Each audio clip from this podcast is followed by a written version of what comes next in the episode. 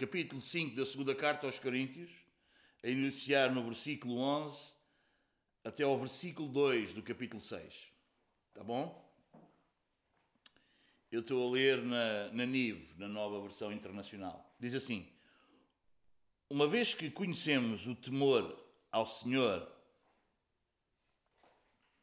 e eu espero que todos conheçamos isso, uma vez que todos conhecemos o temor ao Senhor temer ao Senhor, não é ter medo de Deus, é respeitar Deus, é o princípio da sabedoria, é, é sermos sábios. Procuramos persuadir os homens. O que somos está manifesto diante de Deus, mas não só diante de Deus. E esperamos que esteja manifesto também diante da consciência de vocês. Amém? Aquela coisa de Deus conhece o meu coração, isso não é para filhos de Deus. Está bem?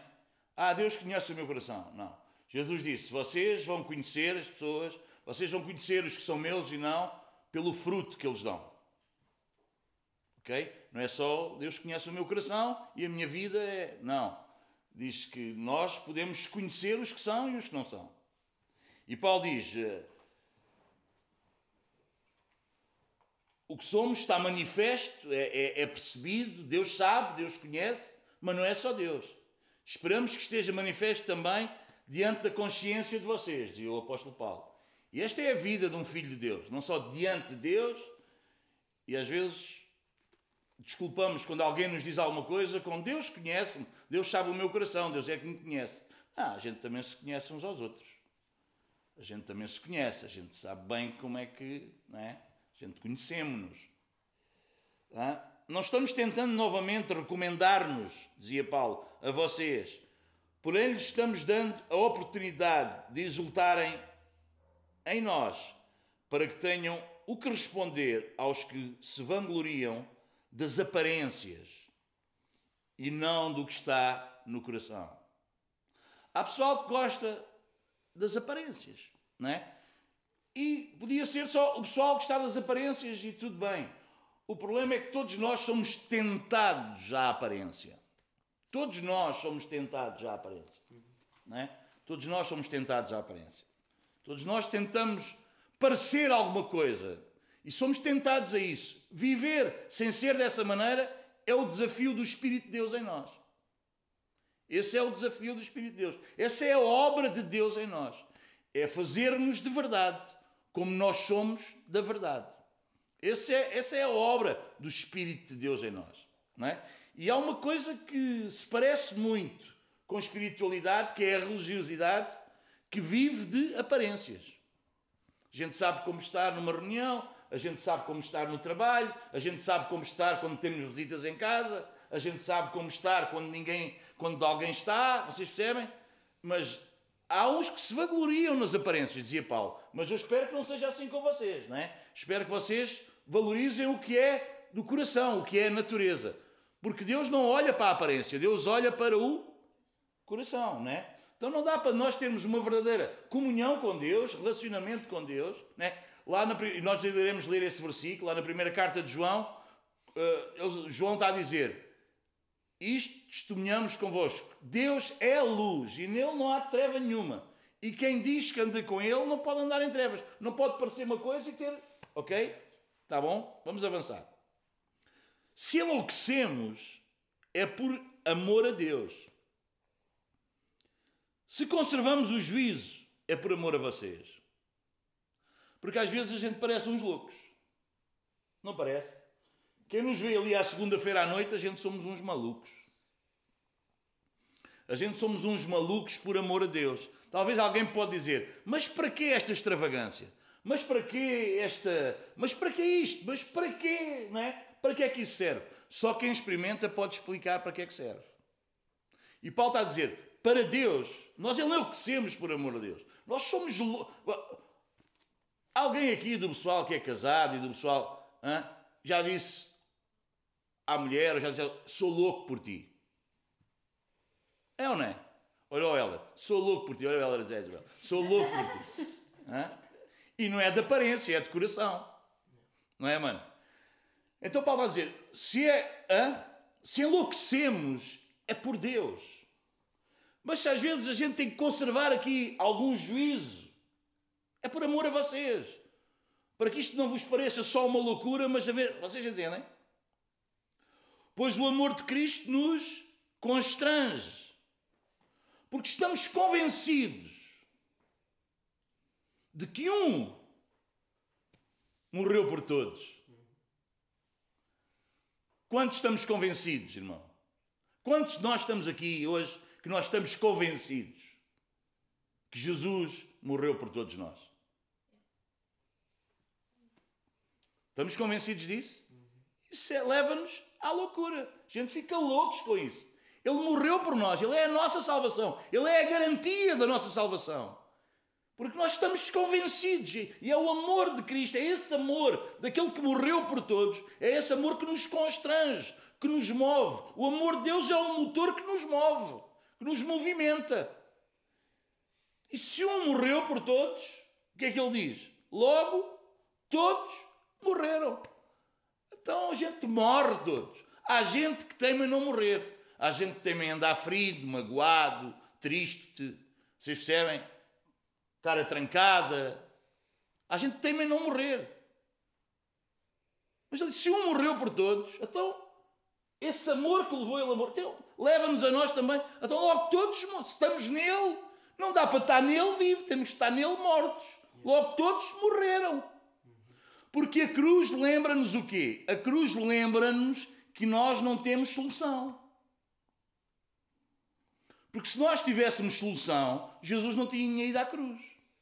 Mas porque nós não tínhamos solução alguma, não havia solução para nós, não, isto não se resolvia com um remédio, seja entende? Se houvesse outro remédio, Deus não tinha enviado o filho para ir à cruz. Mas como não havia remédio nenhum, quando tu olhas para a cruz, quando tu olhas para Jesus na cruz, quando tu lembras quando Jesus vai à cruz, deve-te fazer lembrar que tu és alguém que não tem solução. É sem remédio, sem solução. Por causa disso, ele foi. É? A cruz lembra-nos que quem devia lá estar não era ele, éramos nós. Nós estávamos condenados, não havia solução para nós. Paulo diz: não há um justo nem um sequer. Todos pecaram e estão separados da glória, estão separados de Deus. Não havia solução, não havia solução. Perdidinhos completamente. Completamente perdidos.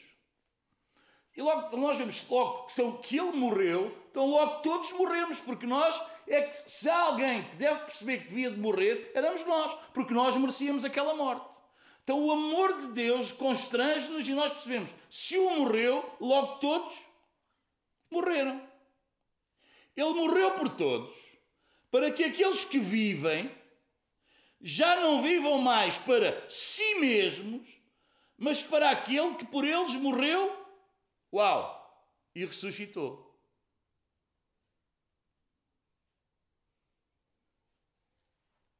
Hum? Porquê é que vocês vão à escola? É por vocês mesmos ou é por causa de Jesus? Porquê é que a gente vai trabalhar? Porquê é que a gente vive? Porquê é que a gente está aqui? É porquê? Para que aqueles que vivam, agora não vivam mais para si mesmos. A pessoa diz, ah, hoje não preciso, eu, eu não preciso. Ah, problema, já foste. Não vivemos mais para nós mesmos, mas nós agora vivemos para aquele que morreu e não morreu como os outros morreram. Porque ao terceiro dia o Pai o ressuscitou. Ele foi aprovado por Deus. Ele teve a aprovação de Deus que ele era o homem perfeito ao qual Deus aceitou. Muitas vezes, algumas vezes, Deus apareceu e dizia: Tu és o meu filho amado, em quem eu tenho prazer. E ao terceiro dia, Deus o levantou dos mortos.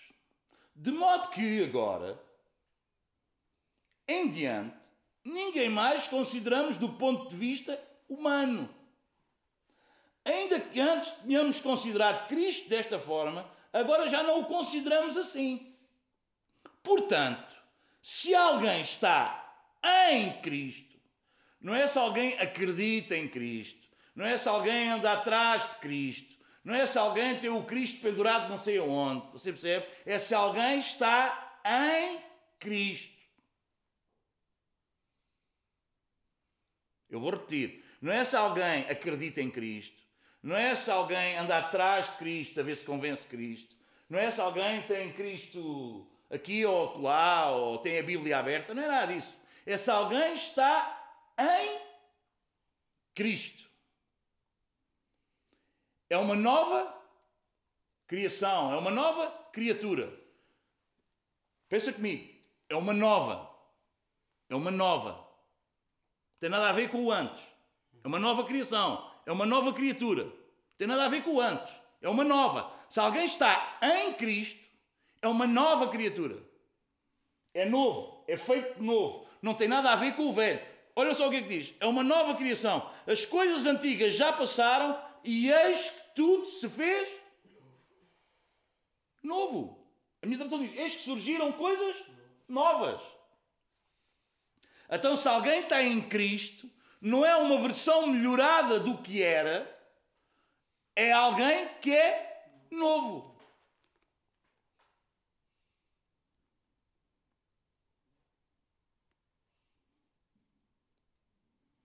Tudo isto, versículo 18, tudo isto, tudo isto, que o apóstolo Paulo está aqui a falar, de todos morrerem, de quem está em Cristo ser uma nova criatura, ser uma nova criação, não é uma, uma versão melhorada, mas tudo se fez novo. Tudo isto, todo este processo, toda esta ação, tudo isto, tudo isto, provém de Deus, que nos reconciliou consigo mesmo por meio de Cristo e nos deu também o quê? O ministério, o serviço da reconciliação.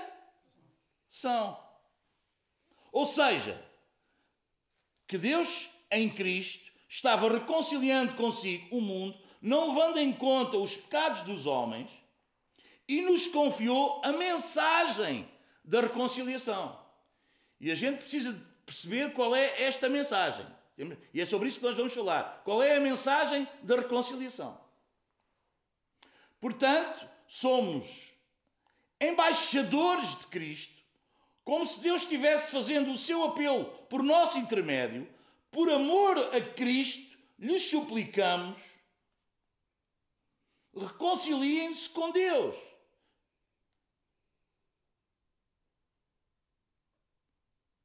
É por amor a quem? É por amor a quem? É por amor a quem? A quem? Ao filho, à filha, à tia, ao tio, ao primo, ao marido, à mulher. É por amor a quem? Por amor a Cristo. Por amor a Cristo. E é quando amamos a Cristo que nós amamos os outros como devem ser amados. Quem ama o outro e depois também ama Cristo, não está a amar o outro como o outro deve ser amado. Porque Jesus disse: se amares mais pai, mãe, filhos, filhos, casas, do que a mim, estás a, estás a fazer a coisa ao contrário. E há gente que acha, há gente porque ama muito o filho, muito, porque ama muito a filha, porque ama muito o tio, porque ama muito a tia, porque ama muito o marido, porque ama muito a mulher, porque ama muito. Então também vai amar a Cristo, a ver se Cristo resolve a situação desse. Não é isso. Porque amamos a Cristo então vamos amar os outros como os outros devem ser amados. E amar os outros como os outros devem ser amados é nós lhes trazermos a pessoa de Cristo, revelarmos a pessoa de Cristo, trazermos a mensagem da reconciliação para que eles estejam em Cristo como nós também já estamos. Amém ou não? Versículo 21. Deus tornou pecado por nós aquele que não tinha pecado. Para que nele nos tornássemos justiça de Deus. Que milagre! Deus torna pecado. Jesus vai à cruz que nunca pecou e Deus faz dele pecado. É por isso que Jesus diz: se é possível, passa de mim este cálice. o cálice da ira de Deus, o cálice do castigo de Deus. Lá em Isaías diz que agradou moê-lo. O pai mata o filho para nos salvar a nós. É disto que estamos a falar. Deus faz pecado, aquele que não tinha pecado, para que agora nós fôssemos feitos justiça. Nós agora fôssemos justos. Porque esta coisa de entrar no reino de Deus não é para quem é crente, é para quem é justo. Jesus até disse assim: Olha, se a vossa justiça não for superior àquela justiça daqueles que era gente o mais linha reta, o mais perfeita que se conhecia, que eram os fariseus e os saduceus, ele disse: se a vossa justiça não for superior à dos melhores, à dos mais justos, aos dos que praticam mais justiça, se a vossa não for superior à deles, vocês não entram no reino. Então no reino não entra gente crente, entra gente justa.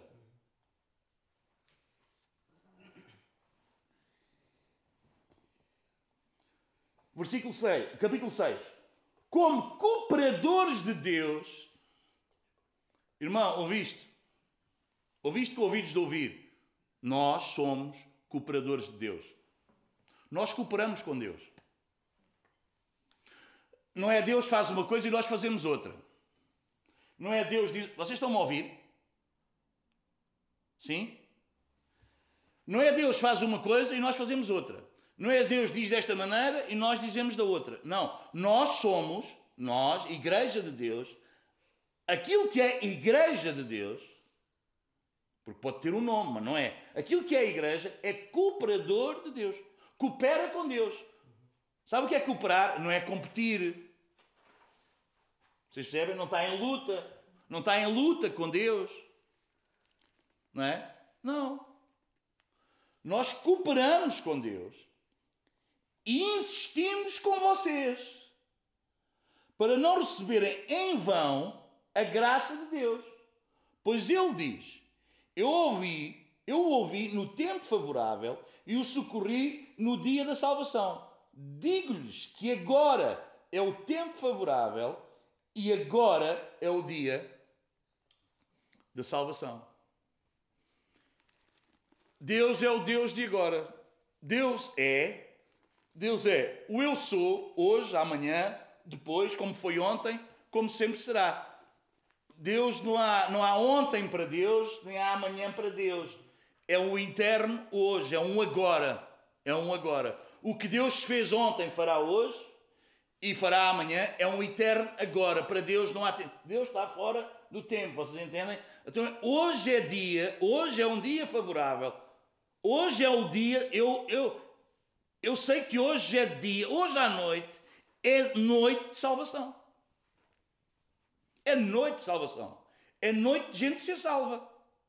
A não ser que desprezemos a graça. Levemos a graça, o favor de Deus em vão. Porque Ele deu-nos o seu Filho. O seu Filho morreu por nós. Ele fez pecado por nós. Não é? Isso está-nos sendo revelado, transmitido. E quando nós entendemos isso, ok? Então é salvação para nós. Mas como é que isso se processa? E mais uma vez, Deus diz que Deus confiou-nos a mensagem da reconciliação. Está lá no versículo 19, como nós lemos. Ok? Vamos perceber o que é que a palavra quer dizer com isto. Vamos comparar as Escrituras e o que hoje a Igreja faz. Ok? A palavra de Deus diz que muito do, muito do nosso, muito, precisamos entender que muito do nosso fracasso quando nós ensinamos, vocês percebem? Muito, muito fracasso do nosso discipulado quando nós ensinamos é que nós estamos a ensinar as Escrituras, vocês percebem? A gente que não tem o Espírito de Deus. E ensinar as Escrituras a pessoal que não tem o Espírito de Deus não funciona. Não funciona. Não funciona. A gente insiste e diz e diz e diz e diz e fala, mas não dá. Não dá. Sabe porquê? Porque ensinar as Escrituras a quem não tem o Espírito de Deus parece loucura. Venha lá a primeira carta aos Coríntios comigo, capítulo 1.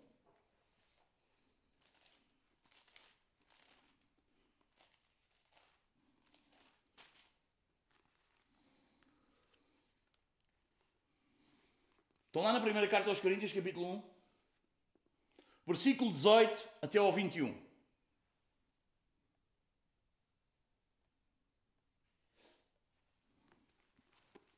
Estamos lá? Olha o que é que diz. Pois a mensagem da cruz, esta mensagem que nós estávamos a falar, pois a mensagem da cruz é loucura, é loucura para os que estão perecendo. Mas para nós, que estamos sendo salvos, é o poder de Deus. Há gente que prega esta palavra para eles, porque eles estão presentes, eles estão, eles estão morrendo, eles estão mortos espiritualmente, não há vida espiritual. Esta palavra é uma loucura. Mas para nós que estamos sendo salvos, Deus está a salvar a nossa alma, porque nós também estávamos perdidos. Nós estamos, é? mas para nós que, não é? que está, há versões dizem, mas para nós que somos salvos, tanto uma, uma coisa como a outra é, é verdade, não é? Porque a nossa salvação está num processo contínuo, ok?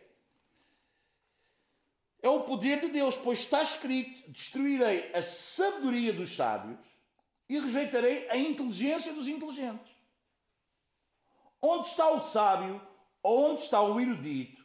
Onde está o questionador? O que faz questões nesta era em que nós vivemos? Acaso não tornou Deus louca a sabedoria deste mundo? Visto que na sabedoria de Deus o mundo não o conheceu por meio da sabedoria humana. Agradou a Deus salvar aqueles que creem por meio da loucura da pregação.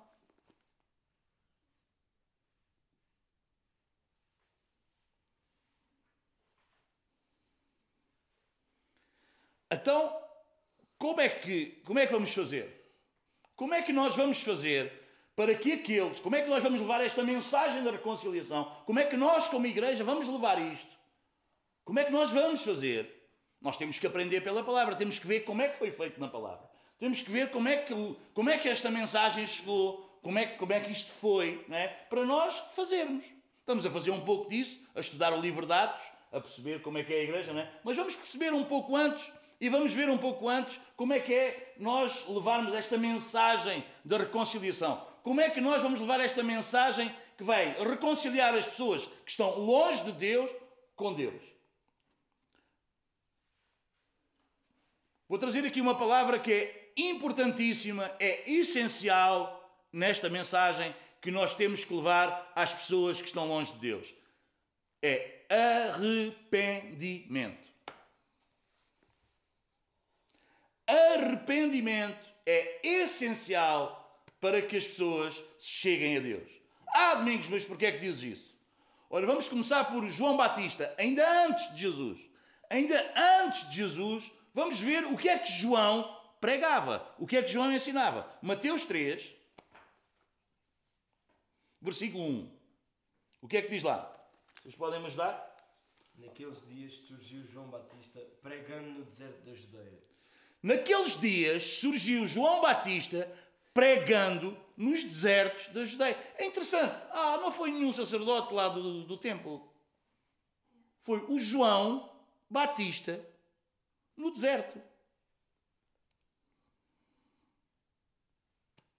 A gente hoje discutimos qual é o sítio da igreja. Onde é que deve estar o melhor lugar para as pessoas verem que a gente está ali.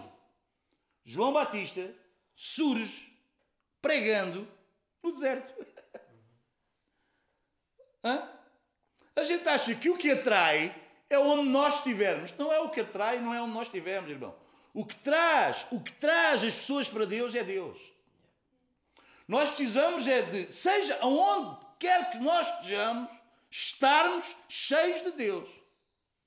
Ah, domingos, mas o apóstolo Paulo ia para as grandes capitais e ele tinha um método para fazer isso. Claro que sim, claro que sim. Claro que sim. Mas vocês percebem? Mas João Batista surge pregando aonde? No deserto. O quê? O quê? O arrependimento. Vê lá no versículo 8 o que é que diz.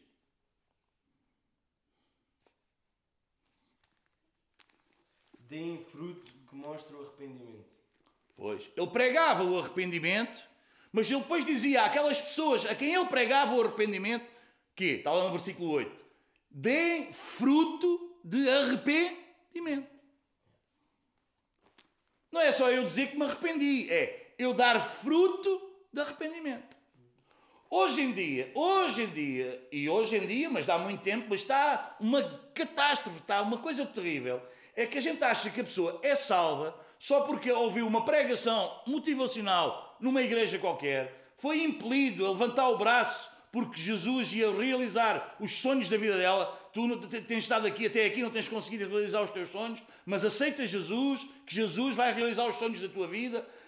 Depois usam aquela passagem do Apocalipse. Uh, que fala à igreja que está à porta Jesus está à porta do teu coração a chorar para entrar e se tu não abrires, ele é muito sensível e ele não vai obrigar a nada. Que coisa horrível, que mentira, que nada de evangelho. Isto não tem nada a ver. Jesus não está a bater à porta de ninguém para entrar, irmão.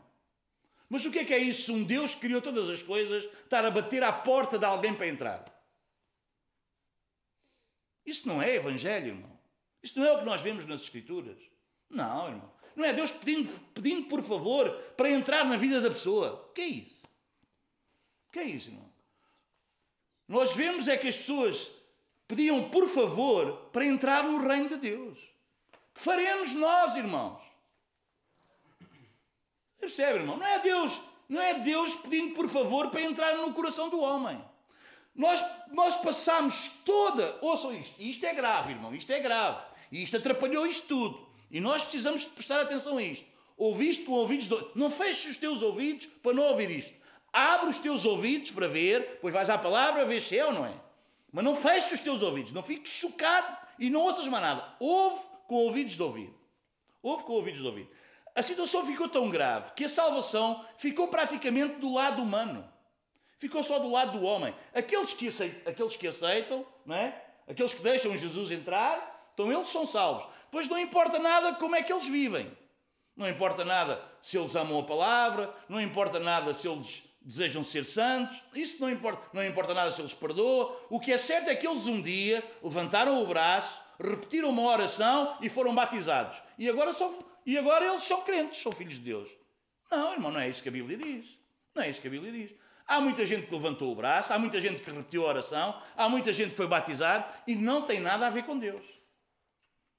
E é por isso que João dizia: agora deem frutos de arrependimento. Porque a salvação não é uma coisa que depende do homem aceitar ou não. A salvação é um milagre sobrenatural de Deus na vida do homem que leva o homem a ser uma nova criatura, uma pessoa completamente diferente. Como pomos a coisa só do lado humano, nós achamos que salvação vai sendo uma coisa, conversão vai sendo uma coisa que vai sendo um processo que a pessoa vai ali a ver se. Pronto, ela. Oh, irmão, ouça isto. Ser salvo é um dia você está a espetar uma seringa com droga no seu braço e não consegue viver sem aquilo. No outro dia a seguir, no outro dia a seguir, você não quer mais isso na sua vida. Você não anda a fugir da droga, você não se anda a esconder da droga, você não tem medo de estar com os drogados, você não quer mais isso na sua vida porque você nasceu de novo. E aquela pessoa morreu ontem e hoje você é uma nova criatura. Isso é salvação. Não é um processo, não é um acompanhamento, não é um centro, não é um lugar onde se esconde as pessoas. Não, irmão. É ser uma, no, uma nova criatura. Quem está em Cristo, uma nova criatura é. As coisas velhas passaram, tudo se fez novo. Mas fez-se novo porquê? Porque o homem fez ali um esforço. Não. Fez-se novo porque Deus o Deus que criou todas as coisas fez um milagre maior do que o da criação, porque na criação Deus começou tudo do nada e na regeneração, na salvação, Deus faz algo novo no meio de tudo que está escangalhado, no meio de um lugar que é todo virado do avesso, que é a nossa carne. É um milagre ainda maior do que a criação de tudo. Porque a nossa carne é cheia de paixões, é cheia de tendências pecaminosas e Deus faz o milagre de fazer uma nova criatura, um novo homem, num lugar onde está tudo virado ao contrário, onde está tudo mal e Deus, onde, onde está tudo mal, Deus faz o milagre. Aleluia! E isso é salvação. E isso é salvação. E isso é salvação. É por isso que o arrependimento é tão importante. E nós precisamos ter cuidado Cuidado, irmão, cuidado. E temos que combater isto com todas as nossas forças. Não é ficar contra as pessoas, é ficar contra esta doutrina que anda por aí E é por isso que as igrejas são tão fracas, é por isso que não há salvação, é por isso que quando se prega pouca gente se arrepende, porque as pessoas vão à igreja para ter uma vida melhor, as pessoas não vão à igreja para chorar pelos seus pecados, porque ninguém se arrepende, as pessoas querem Deus para ter uma vida melhor.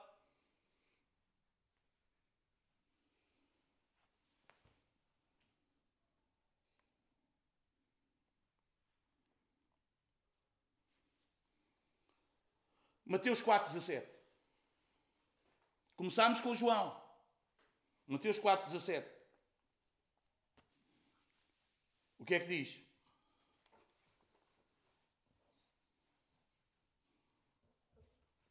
O que é que diz lá? Daí em diante, Jesus começou a pregar: Arrependam-se, pois o reino dos céus está próximo. João começou, vem Jesus, e o que é que Jesus prega?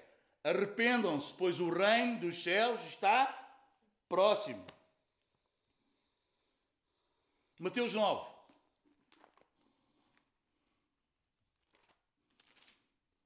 Escreve esses versículos aí, irmão, e amanhã medita nisso. Medita nesta palavra, escreve isso. E amanhã vais meditar nisto. E depois da manhã meditas outra vez. E não, não comas mais nada este mês do que esta palavra. Não comas mais nada. Porque nós temos esta mensagem da reconciliação. Nós temos que cooperar com Deus com isso. E nós precisamos de aprender isto com Deus. Mateus 9, versículo 13.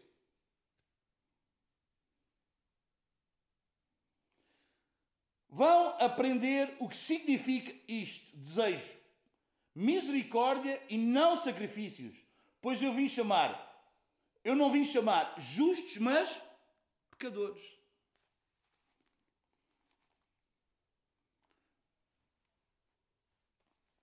Jesus não veio trabalhar numa religião que trabalha no exterior, na aparência, no sacrifício. Há muita gente que gosta de sacrificar e acha que porque sacrifica agrada a Deus. Não, Deus prefere obediência do que sacrifício.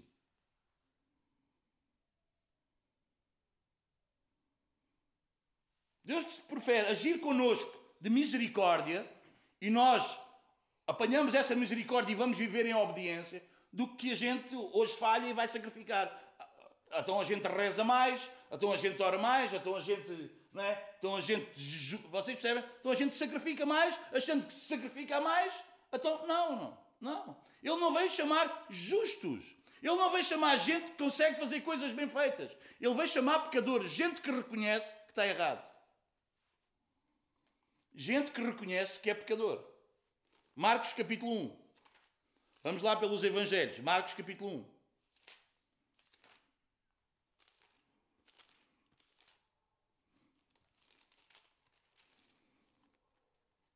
Versículo 14.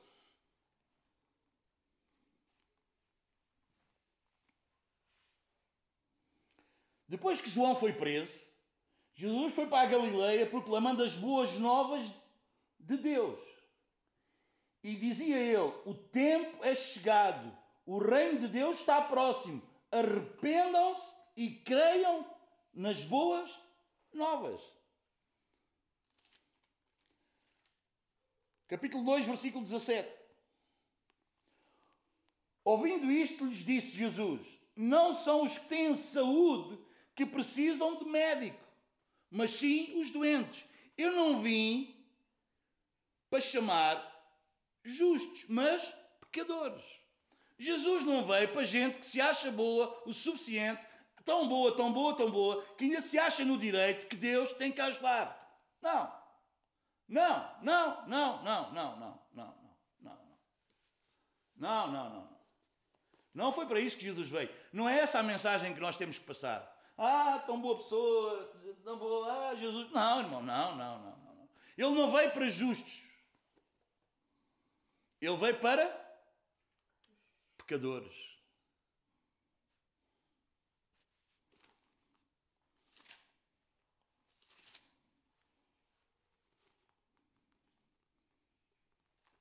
Quando Jesus, vimos João, vimos Jesus, agora os doze. Capítulo 6 de Marcos, versículo 12. Quando ele enviou os discípulos, no versículo 12 diz assim: Eles saíram e pregaram ao povo que se arrependeu Cá está. O que é que eles pregavam? É que nós às vezes vemos, não é? Que as coisas aconteciam, não é? que havia manifestação do reino de Deus. Mas o que é que eles pregavam? Mas qual era a mensagem deles? Mas o que é que era? Jesus enviou os doze e eles pregavam e diziam ao povo o quê? Que se arre... Depois podíamos ver em Lucas 5. Mas pronto, não vamos, não vamos estar agora aqui a, a perder mais tempo com isto. Eu vou-vos só dar as referências para quem está a escrever. Lucas 5, 31 e 32.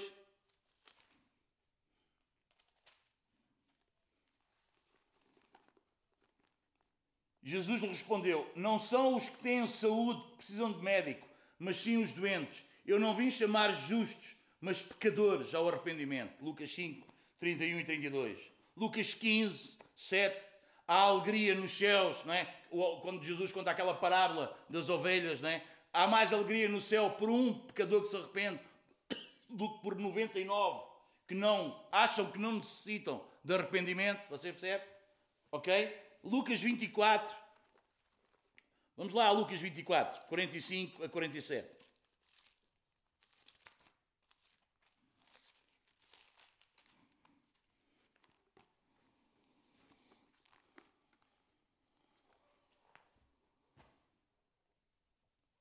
Jesus aparece aos discípulos, vocês, vocês sabem esta passagem, não é?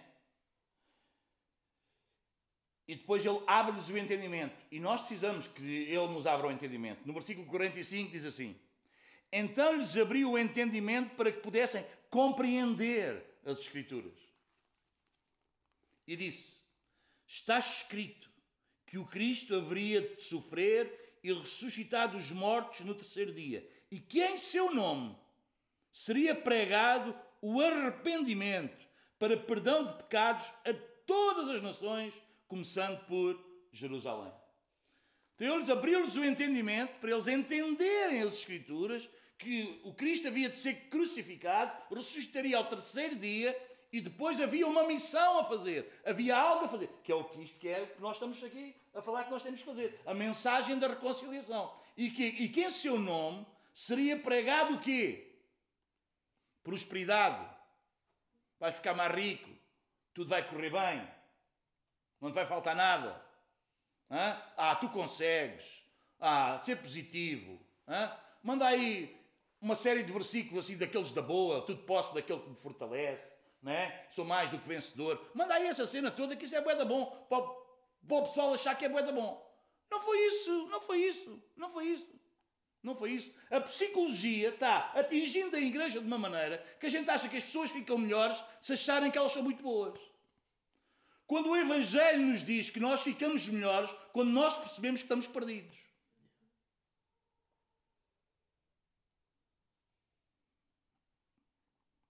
E em seu nome seria pregado o arrependimento para perdão de pecados a todas as nações, começando por Jerusalém.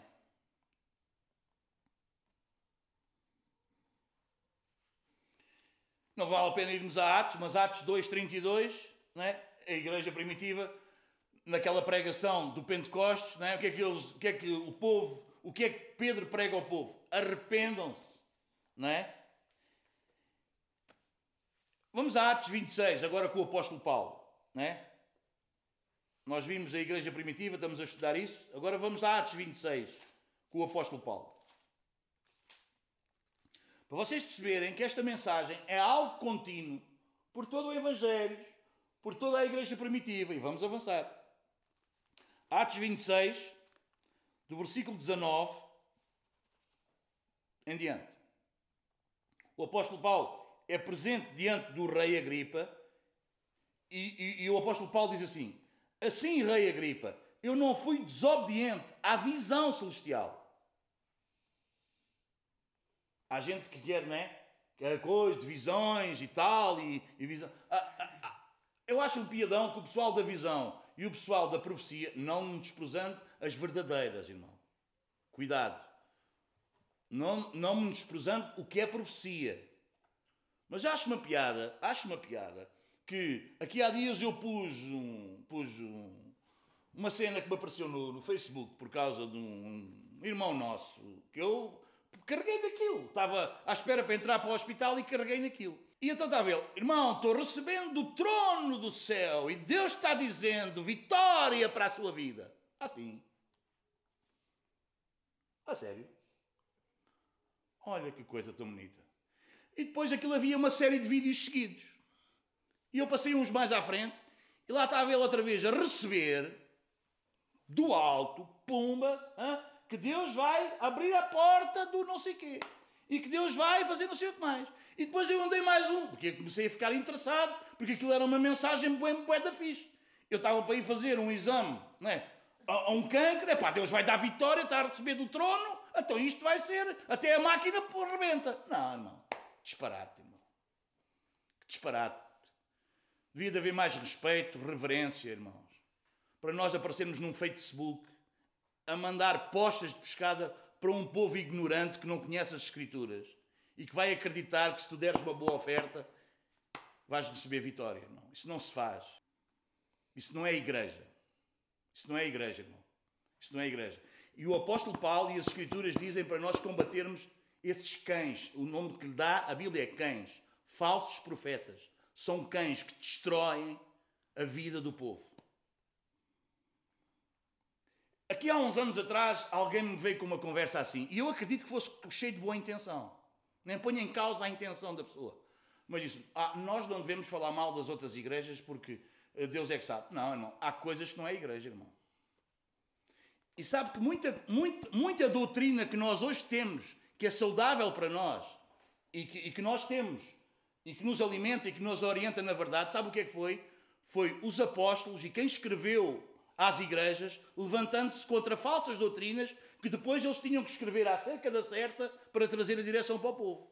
Você percebe? Muita da coisa hoje que nós nos alimentamos, por exemplo, aquele versículo que eu disse há bocado, 1 de João, que Deus é a luz e nele não há trevas, sabe? Aquilo era para combater uma doutrina que havia, percebe? Em que Deus era só para alguns, para uma elite, e nem todos conseguiam ver muito bem, e Deus então era para aquela elite e, e os outros não tinham acesso nenhum.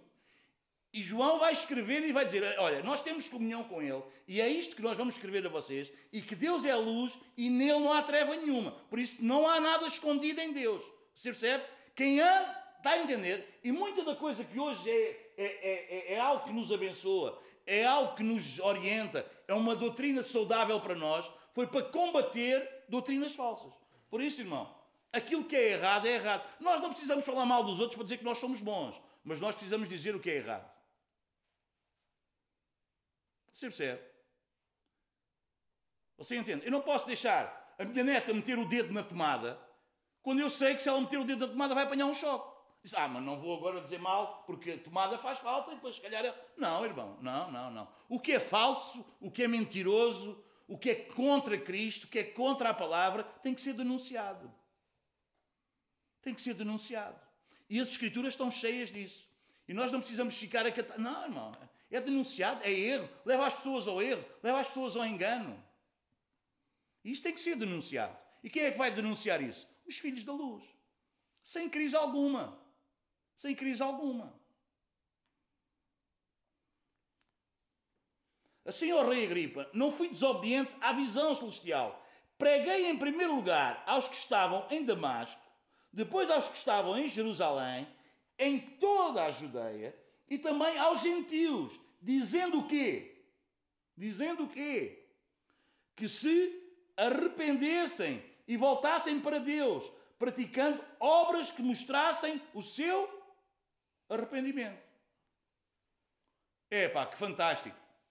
Não é fixe pregar isto? É ou não é? Então lê lá o 21.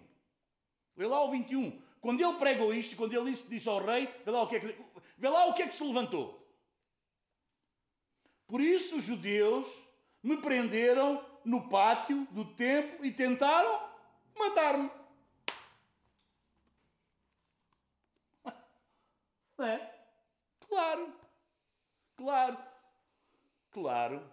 Claro que isso tem que ser abafado. Claro que isso tem. Quando ele diz pregar a mensagem de arrependimento e que eles mostrem obras de arrependimento. Não, isso não, isso não. Porque o que interessa é ter um lugar cheio de gente. O que interessa é ter muita clientela. O que interessa é que se traga muita coisa. Isso é que interessa. Agora, que haja gente arrependida ou não naquele lugar, pouco vale. Porque começou-se a entender que conversão, que alguém convertido, é alguém que abriu o coração, você percebe? Aceitou, e depois não importa se dá fruto de arrependimento ou não. Não, mas eu estava lá no dia que ele levantou o braço, eu ouvi-o orar, eu vi-o descer às águas, ele foi batizado, eu vi. Então, mas isso foi o que ele fez. Até o que Deus fez nele. E o que Deus fez nela? Porque salvação é tudo provém de Deus. Não é o que o homem faz, é o que Deus faz no homem. E hoje em dia o problema é que está no que o homem faz. Ele levantou o braço, ele orou, ele vai aos cultos, ele, ele, ele, ele, foi batizado, ele lê a Bíblia. Você entende? Então, mas e o mover e o operar do Espírito de Deus dentro dele? Ou dela? Alguém está a perceber o que eu estou a dizer? Prega-se o arrependimento e depois tem que haver fruto, manifestação não é? desse arrependimento na vida. E esse é que é o operar do Espírito Santo na vida da pessoa.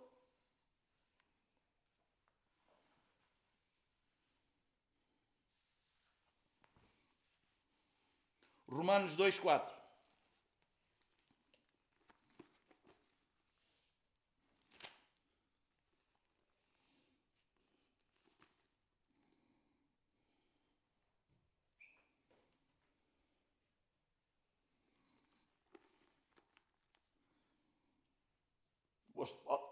O apóstolo Paulo vai nos dizer à igreja de Roma, em Roma, como é que acontece o arrependimento. E ele diz: Ou será que você despreza as riquezas da sua bondade, que são tolerância, paciência, não reconhecendo que a bondade de Deus o leva ao a. Porque Deus podia ter acabado connosco, mas não acabou. Deus podia nos ter eliminado, mas não eliminou. É por isso que quando alguém erra, tu não queiras eliminar logo o outro. Há pessoal que quando o aterra quer eliminar logo o outro. Elimina o outro logo. Não elimines. Tem paciência como Deus tem paciência. Não elimines o outro. Porque é a bondade de Deus que leva ao. Então é Deus, é a bondade de Deus que leva ao arrependimento. Segunda de Pedro, lá mais para a frente, nós vamos ver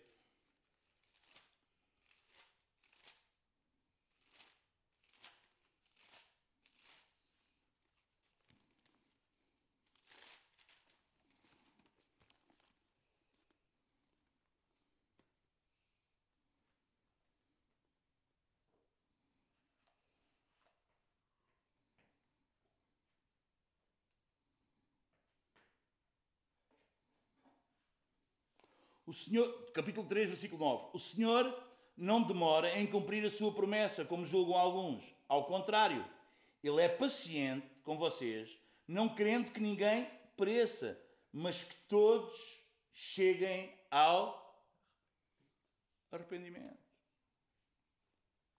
E ele está aqui a falar para a igreja. Você percebe? Está a falar aqui para a igreja, para a gente, não é? Que alguns achavam, porque igreja é composta de gente que é fiel, de gente que vive como deve ser e também que não vive. Você percebe? Mas ele espera que cheguem ao arrependimento. A obra de Deus é o arrependimento. Não é alguma coisa que Deus tem que nos fazer o favor a ver se mete a vida. Ah, eu pus ali um sinal e se Deus fizer, então eu vou segui-lo. Ah, se Deus curar o meu filho, então eu vou seguir a Deus. Ah, não, disparate, cala-te. Ah, se Deus me der um emprego, então coisa. Ah, se Deus fizer isto, então não sei o quê. Ah, se gostarem de não sei o quê, então eu sigo. Ah, não, por favor. Cuidado com isso. Cuidado com isso, manos. Cuidado com isso. Cuidado com isso. Olha o que é que Jesus diz. Olha o que é que Jesus diz. É Marcos, capítulo 8. Vai escrevendo aí os versículos, irmão, e depois vais e depois meditas, está bem? Marcos capítulo 8.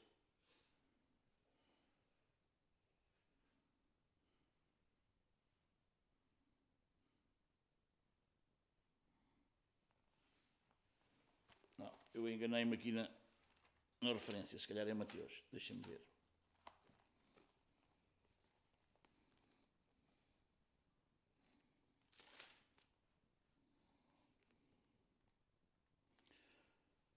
Vamos a Lucas 9, 23 e 24, porque esta referência eu enganei-me a escrever, peço desculpa.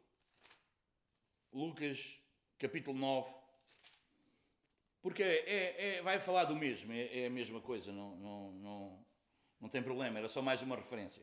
Lucas 9, 23 e 24.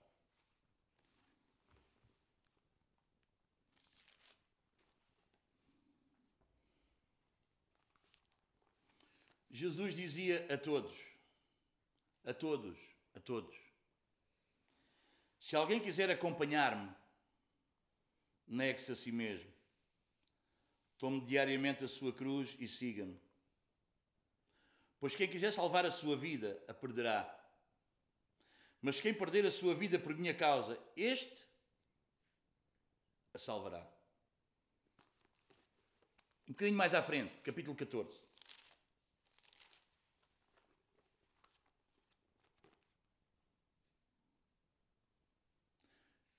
25. 14, 25. Até ao 27. Uma grande multidão ia acompanhando Jesus.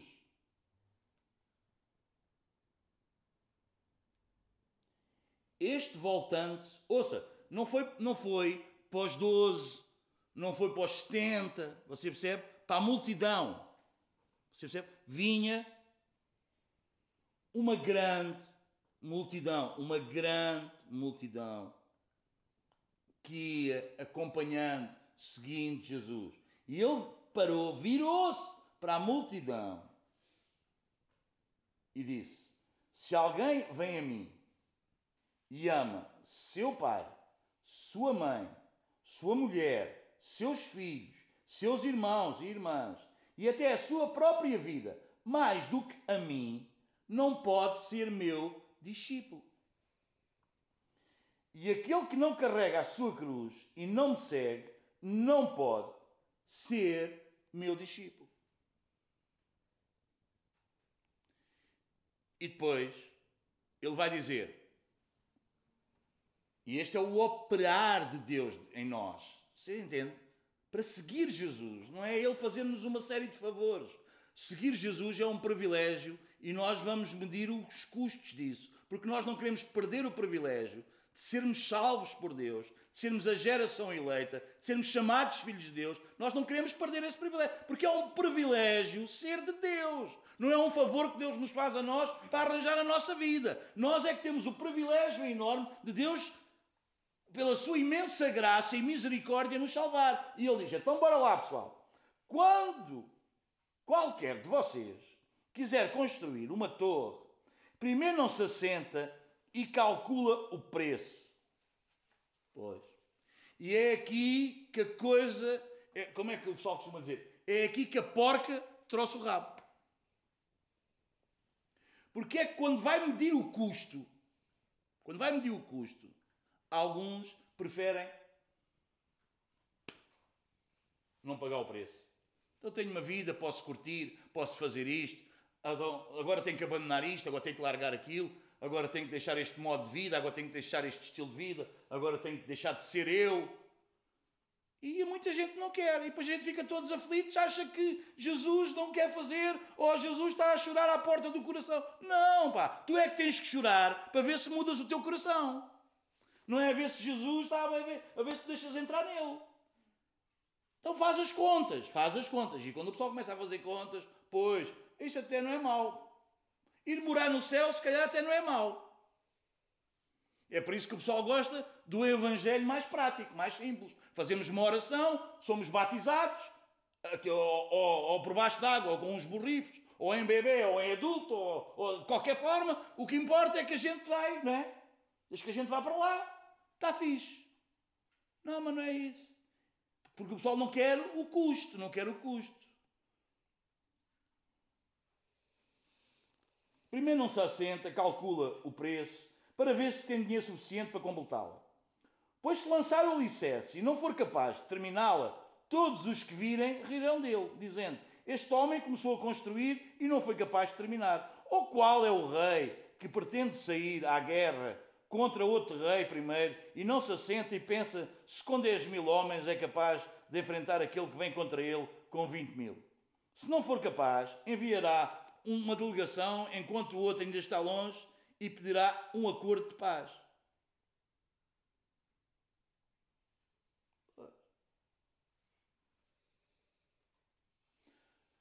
Há gente que quer um acordo de paz com Deus sem se negar a Ele mesmo. Tenta negociar. Bem, ok. Há gente que em vez de dar o coração, dá dinheiro. Há gente que em vez de dar o coração, dá o tempo do culto.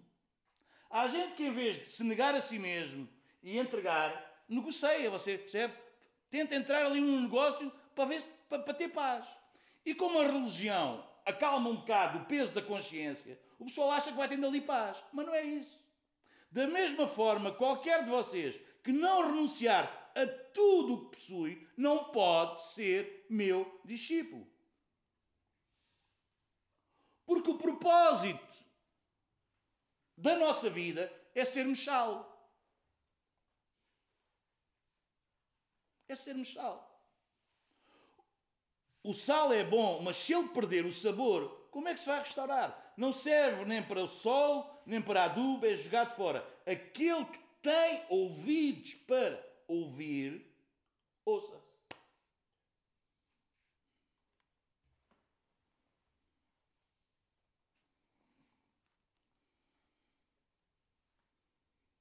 Lucas 13, um bocadinho atrás, versículo 5, diz assim: Porque haviam uns que tinham. Vamos ler. Naquela ocasião, 13, do 1 ao 5, só para perceberem o contexto. E para perceberem alguma, algum entendimento de algum pessoal e para nós desmancharmos isto. Lucas 13, 1 diz assim: Naquela ocasião, alguns dos que estavam presentes contaram a Jesus que Pilatos misturara o sangue de alguns galileus com os sacrifícios deles. Jesus respondeu: Vocês pensam que esses galileus eram mais pecadores que todos os outros por terem sofrido dessa maneira? Porque alguns pensavam como eles tinham sido mortos juntamente com os outros. Até eles pensavam que aquilo era castigo. E pensavam que uns eram melhores que os outros. Vocês acham por isso ter acontecido? Vocês acham que, isso, que eles eram melhores que os outros? Eu lhes digo que não. Mas se não se arrependerem, todos serão, todos também perecerão. Ou vocês pensam que aqueles 18 que morreram quando caiu sobre eles a torre de Siloé eram mais culpados do que todos os outros habitantes de Jerusalém? A torre de Siloé caiu e matou 18 pessoas. O que é que os outros ficaram a pensar? Olha, aquilo aconteceu porque aquilo é castigo de Deus. Vocês acham? E há pessoal que acha que é assim. Olha, aconteceu aquilo que é castigo. Aconteceu aquilo que é castigo. Eu, ó, aconteceu. E Jesus disse: Vocês acham que aconteceu aquilo? Que vocês entendem que isso é castigo de Deus? Eu lhes digo que não. Mas se não se arrependerem, todos vocês também perecerão. E então ele contou esta parábola. Um homem tinha uma figueira plantada em sua vinha, foi procurar fruto nela e não achou nenhum.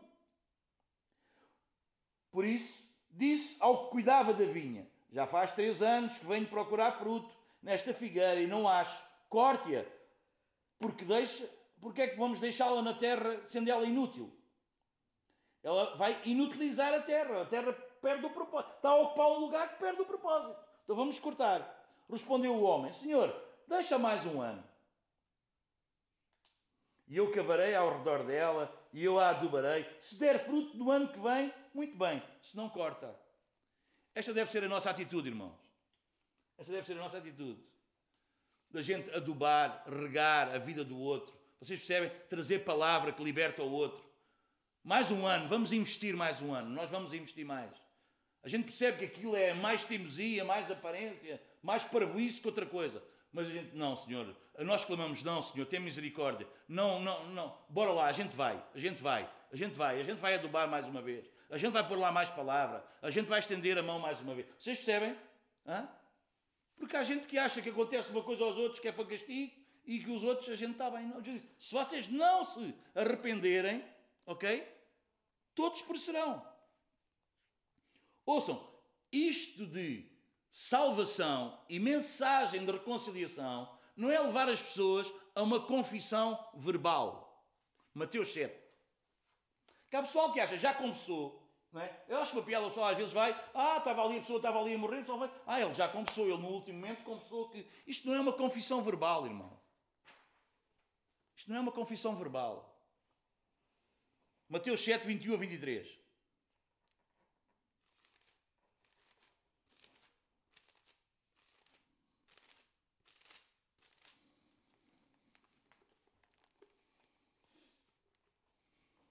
Nem todo aquele que me diz, confessa com a boca, confessa com a boca, nem todo, cuidado com o engano, irmão, isso é tão perigoso.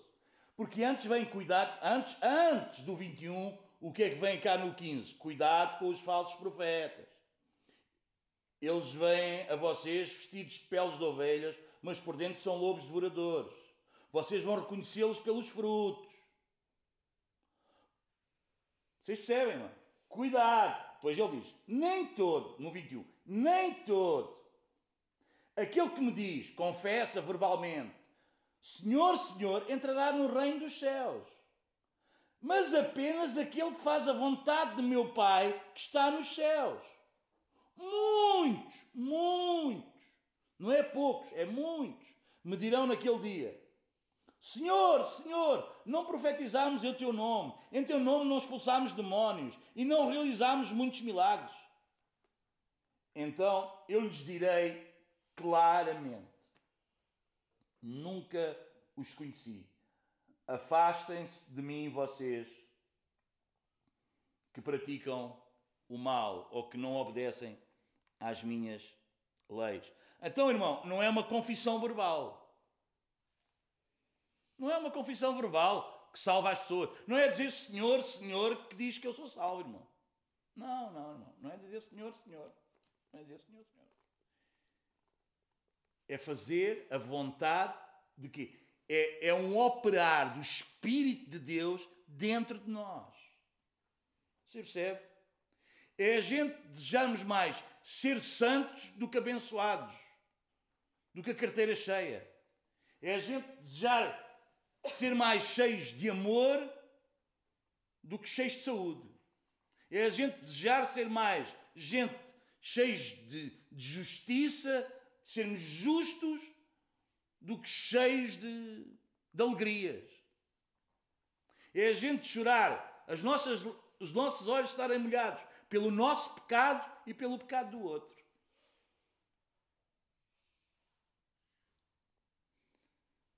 Não é um conhecimento intelectual. Versículo 24. Portanto, quem ouve estas minhas palavras e as pratica é como um homem prudente que construiu a sua casa sobre a rocha. Caiu a chuva, transbordaram os rios, sopraram os ventos, deram contra aquela casa e ela não caiu porque ela tinha os seus alicerces na rocha. Mas quem ouve estas minhas palavras e não as pratica, ele tem o conhecimento, só que é intelectual, não passa do intelecto. Ele sabe como é, mas não vive. E há pessoal que acha que porque sabe como é, mas não vive, está salvo. Ah, eu conheço. Ah, eu também sei como é. Isso é só um conhecimento intelectual. É só na cabeça, o pessoal sabe como é. Mas depois na vida, não é nada disso. Então não é um conhecimento, não é uma confissão verbal Escreve isso aí. Não é uma confissão verbal, nem é um conhecimento intelectual.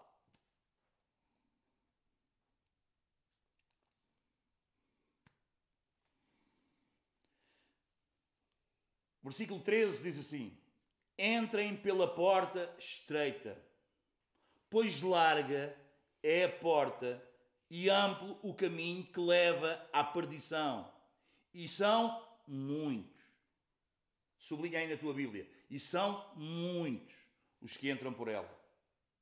Mas como é estreita a porta e apertado o caminho que leva à vida, são poucos os que a encontram. Temos pena. Temos pena. Como é larga a porta que leva à perdição, são muitos os que andam por ela. Mas como é apertada a porta e o caminho é estreito, são poucos os que encontram. São poucos os que encontram. Ezequiel 36.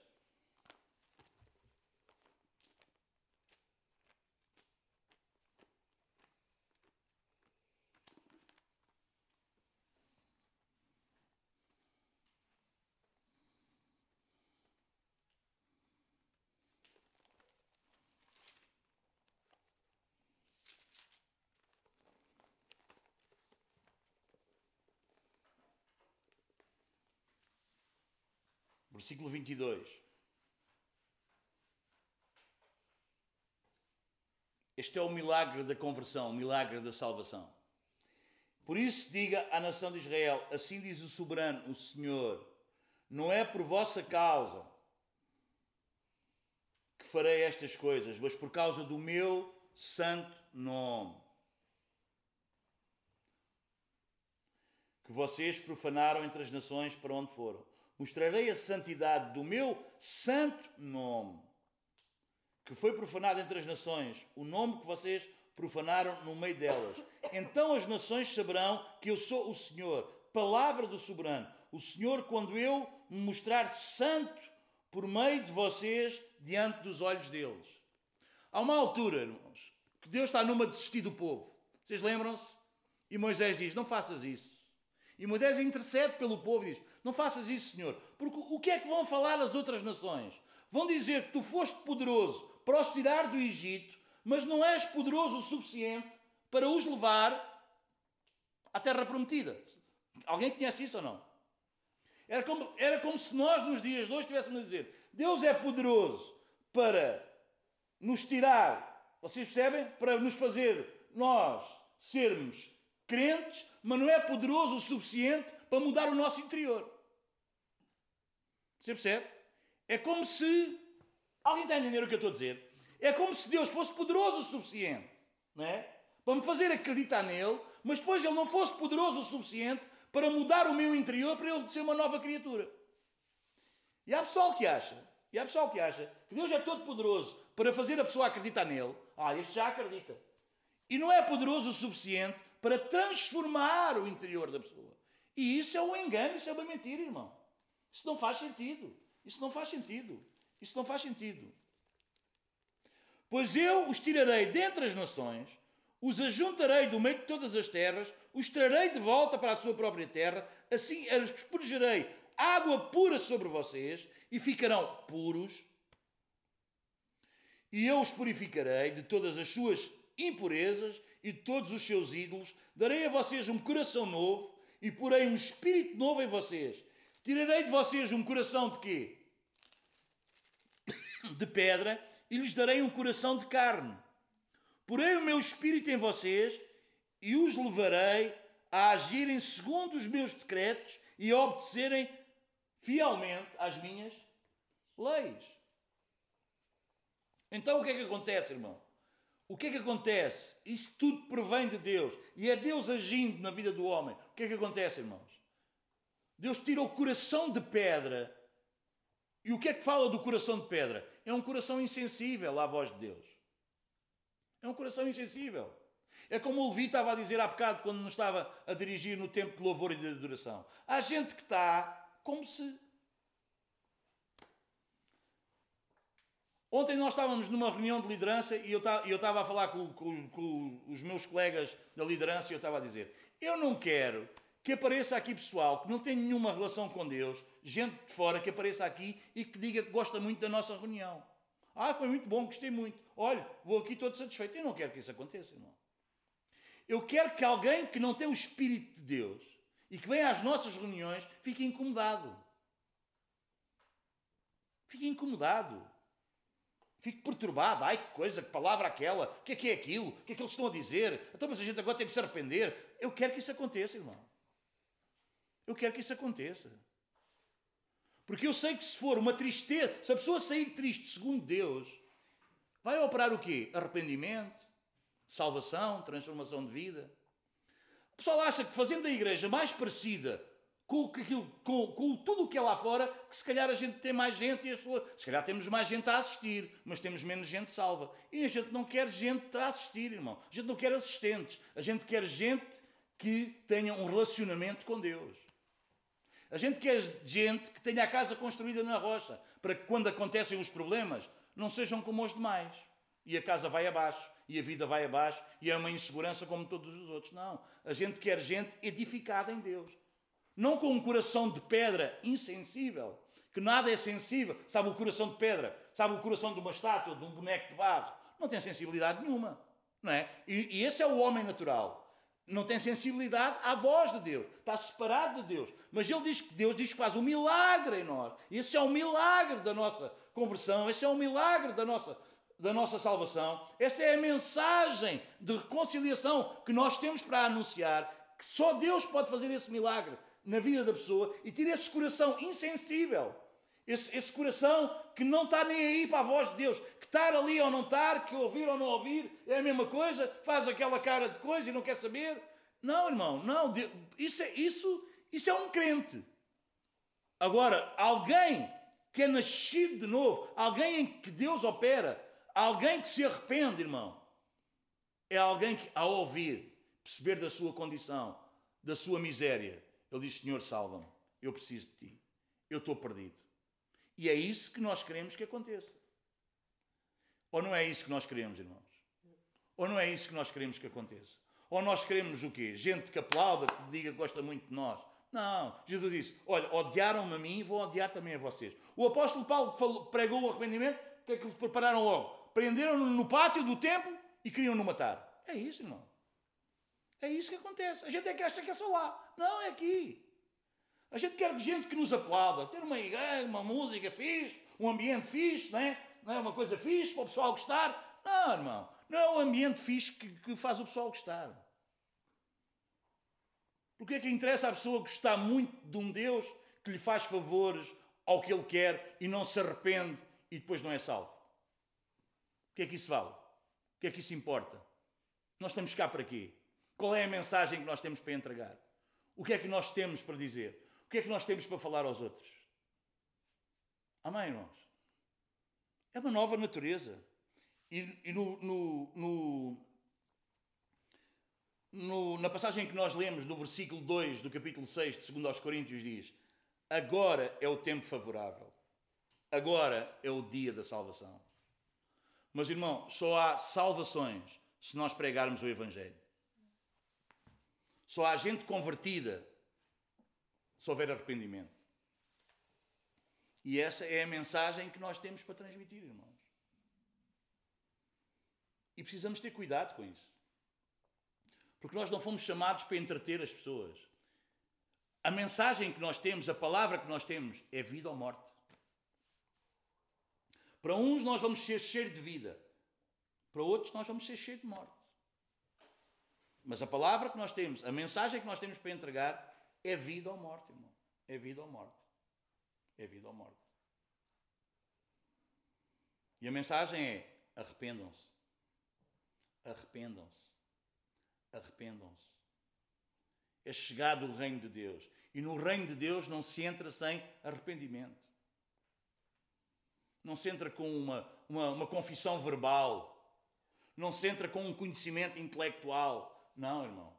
Entra-se com um coração quebrantado, um coração contrito. Ah, então, mas vocês que, que, que, nós que andamos com Deus e tal, nós nunca falhamos. Não, nós falhamos.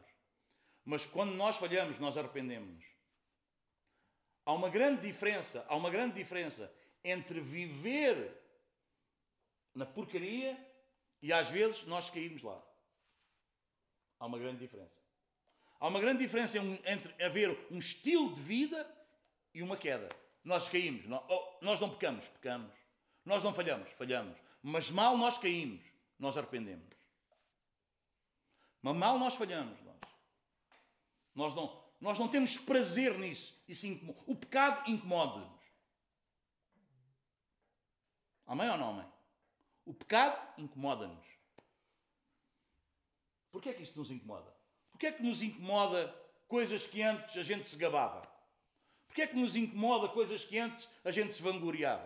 Porquê é que nos incomoda isso? Porquê? Porque é a obra do Espírito Santo no nosso coração. Então a gente não quer parecer.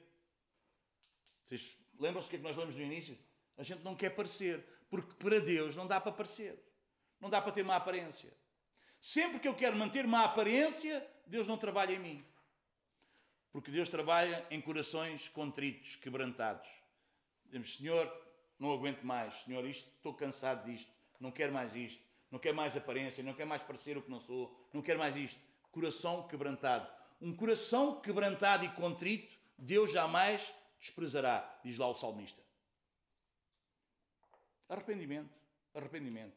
Deus, estou farto disto. Hoje é o fim. Eu tenho visto gente nascer de novo, chegando junto de mim e dizer: Olha, eu não quero saber, hoje é o fim. E nesse dia foi o princípio de uma nova vida. É isso, irmãos. Houve um dia há 23 anos atrás que isso aconteceu comigo. Este milagre aconteceu comigo há 23 anos atrás. Evidência de arrependimento. Ninguém acreditava. Achavam que era impossível. Um drogado, à noite com os pés a aquecer para as veias saírem para espetar a seringa. No outro dia não queria droga para nada. Corria para a igreja, corria para os cultos todos. Orava três vezes no culto. Como é que é isso? Como é que é isso? Milagre de Deus. Milagre de Deus. Milagre de Deus. E Deus é o mesmo ontem, hoje e eternamente. E Deus não faz, não tem filhos preferidos. Comigo foi assim, contigo foi diferente. Agora o que nós precisamos fazer é analisarmos. Lá em 2 Coríntios diz para nós vermos se a nossa vida está na fé. Porque é só, irmão, nós vendo se a nossa vida está na fé, que nós, mais dia menos dia, quando nos encontrarmos com Ele, não vamos ser daqueles que dissemos Senhor, Senhor, não o confessamos só verbalmente, mas o Espírito dele trabalhava em nós interiormente, dia após dia. Porque aquele que não tomar a sua cruz a cada dia não pode ser meu. Aquele que ama mais pai, mãe, filho, mulher do que a mim, não pode ser. Não pode ser, não pode ser. Não pode ser. Não pode. Não pode. Abre mão de tudo e talvez tu vais ter tudo. Abre mão de tudo e talvez tu vais ter tudo. Talvez tu vais ter tudo. Quando Abraão entregou o filho nas mãos de Deus, ele percebeu que afinal o que Deus tinha para ele era tremendo. Mas subir aquela serra com a lenha e com o machado foi horrível. E esse é o teste da nossa fé. Este é o teste da nossa confiança nele. É nós subirmos a montanha com a lenha e com o machado. Porque entregar nas mãos dele, entregar-nos nas mãos dele, é um teste. Arrepender-nos é um teste. A gente dizer, estou farto desta vida. Hoje eu vou-me arrepender. Estou farto disto, não quero mais isto para mim. Estou cansado de viver assim. Hoje eu vou-me arrepender. Ah, a gente vai experimentar o que está do outro lado. E é isso que o diabo não quer. E é esse muitas vezes que o diabo não quer. Porque a gente estamos tão seguros no que conhecemos do lado de cá que a gente não quer dar o passo para o lado de lá. Mas o desafio de Deus é que a gente dê o passo para o lado de lá. O reino de Deus é do lado de lá. O reino de Deus é do lado de lá do arrependimento. Não dá para ver, não dá para ver, não dá para experimentar, não dá para tocar, não dá sequer para perceber como é que é. É, do, é, vocês é como se nós estivéssemos dentro de uma, de, uma, de uma bolha que é invisível, mas tu só sabes quando estás lá dentro. É ou não é? É uma bolha invisível tu só percebes quando estás lá dentro. Saltaste lá para dentro e sabes como é. Enquanto estás cá do lado de cá, tu não vês nada. Mas passaste para o lado de lá, ó, oh, vês tudo claramente.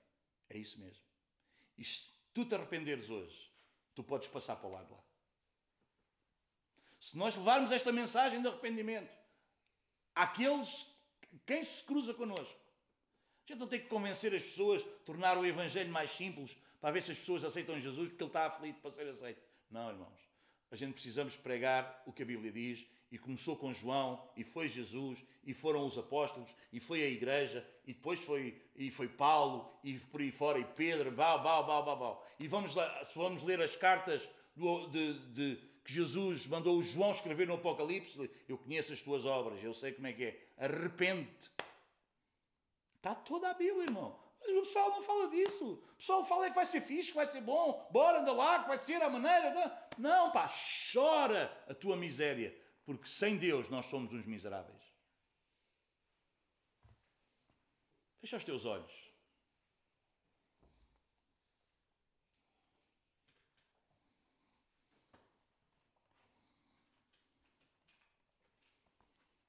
Hoje é dia.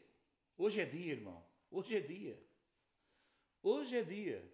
Se hoje ouvires a sua voz, não endureças o teu coração, como o povo fez lá no deserto. Endureças. Não endureças. Deixa que esta palavra, deixa que este espírito dele amoleça esse coração de carne e transforme esse coração, esse coração de pedra num coração de carne. Deixa que ele amoleça, deixa, deixa, deixa ele quebrar essa pedra. Que às vezes é uma pedra tão grande que és tão duro para ti, tão dura para ti, como és dura para os outros. Deixa que esta palavra, esta palavra diz a Bíblia, que esmiuça a panha. É isso mesmo, que esmiuça a pedra, que quebra essa pedra, essa rigidez, essa dureza, essa frieza. Deixa. Ele dar-te um coração de carne sensível. Em primeiro lugar, sensível à voz dele. Ele fala e tu obedeces. Ele fala e tu queres fazer a sua vontade. Ele fala e tu corres para ele. Não é para o que ele dá, não é para o que ele vai fazer, é para ele. É para ele.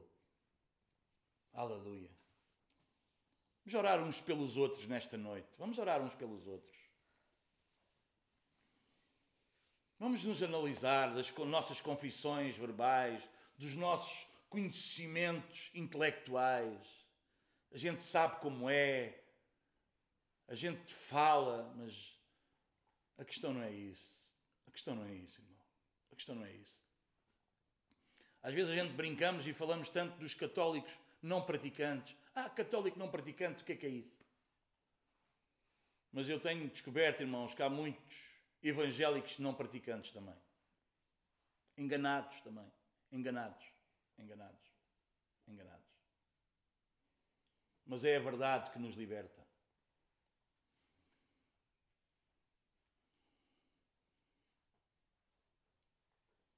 Bora lá, ganha coragem, toma uma atitude esta noite.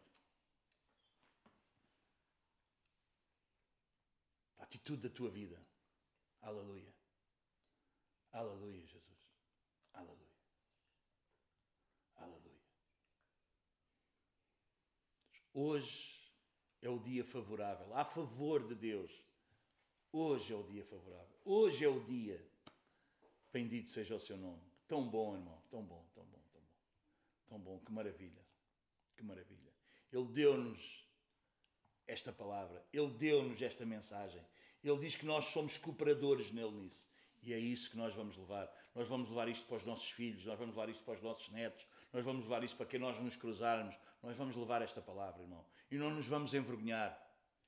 Ele diz: quem se envergonha de mim e das minhas palavras, eu também me vou envergonhar dele naquele dia. Não tem vergonhas, irmão. Não tem vergonhas de falar do arrependimento. Não tem vergonhas de falar que a pessoa está errada, está enganada. Não tem vergonhas, irmão. Tenhas problemas com isso. Não tem vergonhas. Tu vais salvar a pessoa. Tu podes ser a salvação dela. Tu podes ser.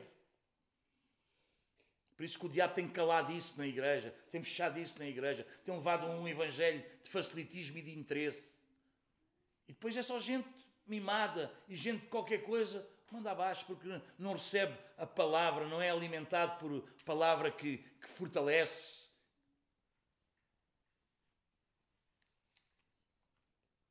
Ah, irmão, não há pior que gente mimada. É horrível. É horrível. Deus não quer filhos mimados. Deus quer filhos maduros. gente madura. Obrigado, Paizinho, por esta noite. Obrigado pela tua palavra. Obrigado por nos teres chamado, Senhor, para sermos teus embaixadores. Nós que nada merecíamos, Senhor. Mas, Senhor, queremos fazer com o apóstolo Paulo, termos o cuidado que não pregando aos outros, nós próprios nos percamos, Senhor. Por isso, ao falarmos aos outros, nós olhamos para nós.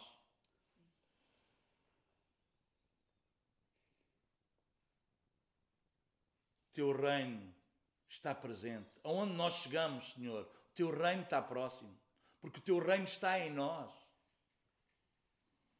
E quem, está próximo de nós está próximo do teu reino. Leva-nos, Senhor, ajuda-nos, dá-nos ousadia, faz-nos como fazias, Senhor, com os nossos irmãos lá no início, com os nossos irmãos que morriam, que davam a vida, mas eles levavam esta mensagem, levavam esta palavra. E não anunciavam só, eles desafiavam, Senhor, a que aquelas pessoas que ouviam a mensagem dessem fruto de arrependimento. Ajuda-nos, Senhor, a ser isso. Ser essa igreja hoje, viva, eficaz. A ser esse sal, Senhor. Não termos nome de sal, mas a sermos sal. Não termos nome de luz, Senhor, mas sermos luz. E sofrermos com isso e pagarmos o preço por isso. Porque se um morreu, todos morremos. E a nossa vida não serve para mais nada, Senhor. Nossa vida não há mais nada para que ela seja preciosa, a não ser para isto, a não ser para isto. Senhor, nós não queremos ser aplaudidos, nós não queremos que as pessoas gostem de nós, eu não queremos que as pessoas nos admirem, nós queremos que as pessoas sejam salvas.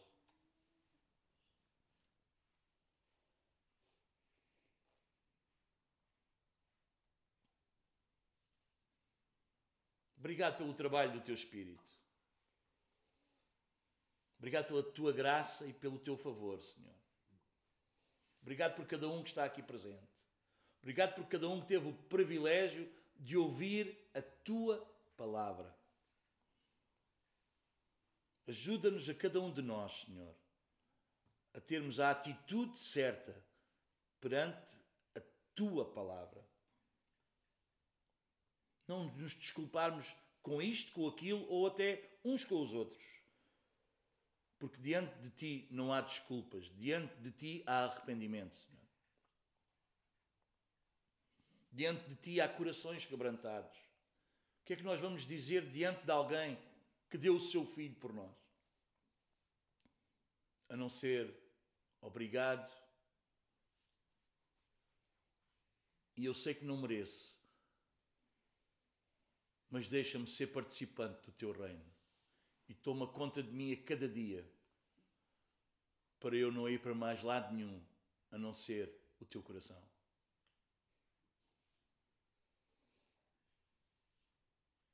Espírito Santo, nós te agradecemos.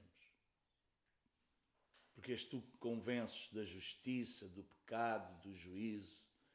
E nós sabemos que tu fazes muito bem o teu trabalho. Nós sabemos por nós mesmos, porque nós já temos experimentado já temos provado que o Senhor é bom e nós sabemos do teu trabalho a cada dia em nós. Por isso nós confiamos inteiramente no teu trabalho, na vida de cada um que ouve a tua palavra. Obrigado por esta noite. Obrigado, Senhor. Obrigado, obrigado, obrigado, obrigado. Obrigado, Senhor. Te louvamos, te agradecemos, Senhor. E sabemos que tu podes muito bem transformar corações de pedra em corações de carne que obedecem às tuas leis continuamente. Que as tuas leis passam a ser o nosso prazer. Que aquilo que era loucura passa a ser a nossa paixão. Esse é o milagre da tua graça. Nós antes tínhamos prazer na porcaria, agora temos prazer em ser santos. Só tu, Senhor. Antes tínhamos prazer em aparentar, agora temos todo o prazer em nos quebrantarmos, em não escondermos porque sabemos que quando nos lançamos nos teus braços é o melhor que nos pode acontecer. Não tememos o que pode fazer o homem, porque nós te conhecemos a ti. E jamais nos lançarás fora quando nós nos lançamos nos teus braços. Ajuda, Senhor, se alguém nesta noite precisa, está em luta para se lançar nos teus braços. Só tu podes fazer isso, Senhor. Ajuda, dá vitória. Oramos, oramos, Senhor. Oramos. Sabemos que a tua palavra não volta para trás vazia, sem cumprir o propósito para o qual ela foi enviada. Senhor, e esta palavra pode ser uma palavra de salvação ou pode ser uma palavra de condenação.